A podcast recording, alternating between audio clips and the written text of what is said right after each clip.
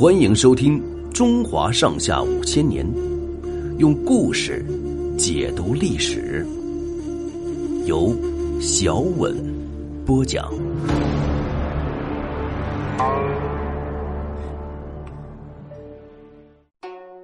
李密牛角挂书。隋炀帝第一次进攻高丽，被打得大败，一百多万隋军兵士逃回来的只有两千七百人。这样的惨败，并没有使这个骄横的暴君死心。才隔一年，又发动第二次对高丽的进攻。他亲自率领大军攻打辽东，派大将杨玄感在后方黎阳督运粮草。杨玄感的父亲杨素，原是隋炀帝的亲信，帮助炀帝夺取皇位，后来受到炀帝猜忌，郁郁不乐的死去。杨玄感为这个对隋炀帝早就不满。这一回看到局势混乱，就想利用这个机会推翻隋炀帝。杨玄感用督运粮草的名义，征发了年轻力壮的民夫、船工八千多人，要他们运粮到辽东前线。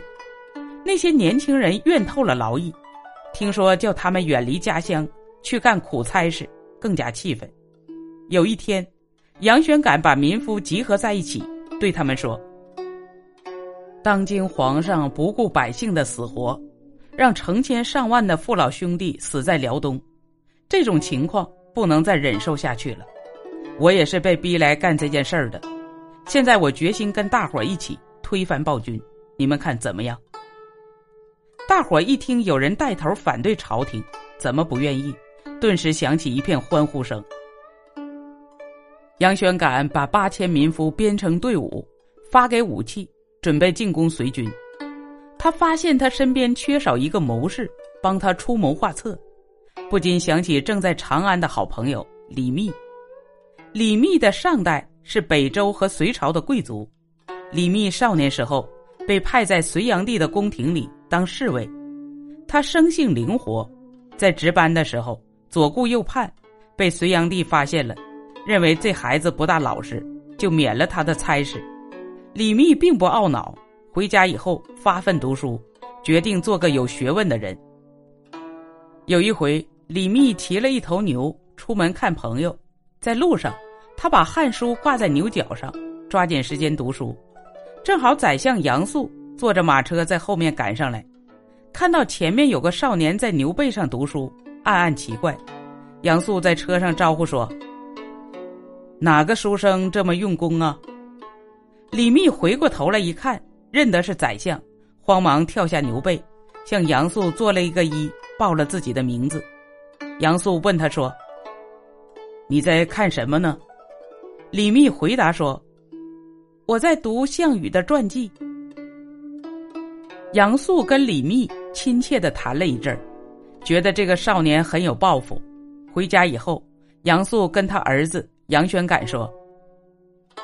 我看李密这孩子的学识才能比你们几个兄弟强得多，将来你们有什么紧要的事儿可以找他商量。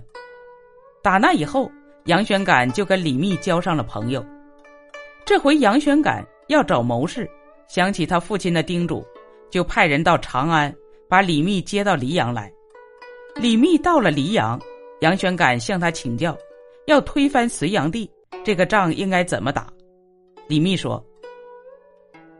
要打败官军有三种办法：第一，皇上现在在辽东，我们带兵北上，截断昏军退路。他前有高丽，后无退路，不出十天，军粮接济不上，我们不用打也能取胜，这是上策。第二是向西夺取长安，抄他们的老巢。官军如果想退军，我们就拿关中地区做根据地，凭险坚守，这是中策。第三是就进攻东都洛阳，不过这可是一条下策，因为朝廷在东都还留着一部分守兵，不一定能很快攻得下来。杨玄感急于求成，听完这三条计策，觉得前两条都太费时间。他说：“我看你说的下策倒是个好计策。现在朝廷官员家属都在东都，我们攻下东都，把家属都俘虏起来。”官军军心动摇，保管能取胜。杨玄感立刻从黎阳出兵攻打东都，一路上有许多农民踊跃参加起义军，队伍扩大到十万人，接连打了几个胜仗。隋炀帝正在带领大军猛攻辽阳，得到告急文书，连夜退兵，派大将宇文述等带领大军分路攻杨玄感。杨玄感抵挡不住，想往西退到长安去，宇文述带兵跟踪追击，最后。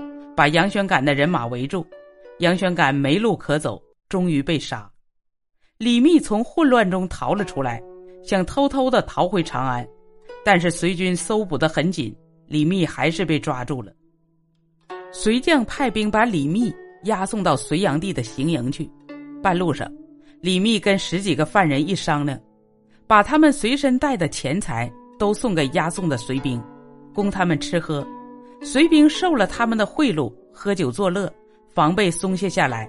李密他们就趁隋兵喝醉的时候，瞅个机会跳墙逃跑了。李密脱离危险以后，想另找机会反抗隋朝。他想找个起义军的首领做靠山，但是有的起义军首领看他是个文弱书生，不大重视他。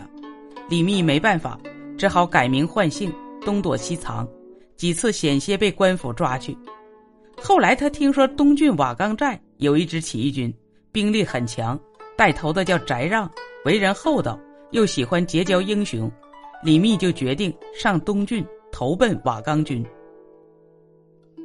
本集播讲完毕，欢迎订阅收听，下集精彩继续。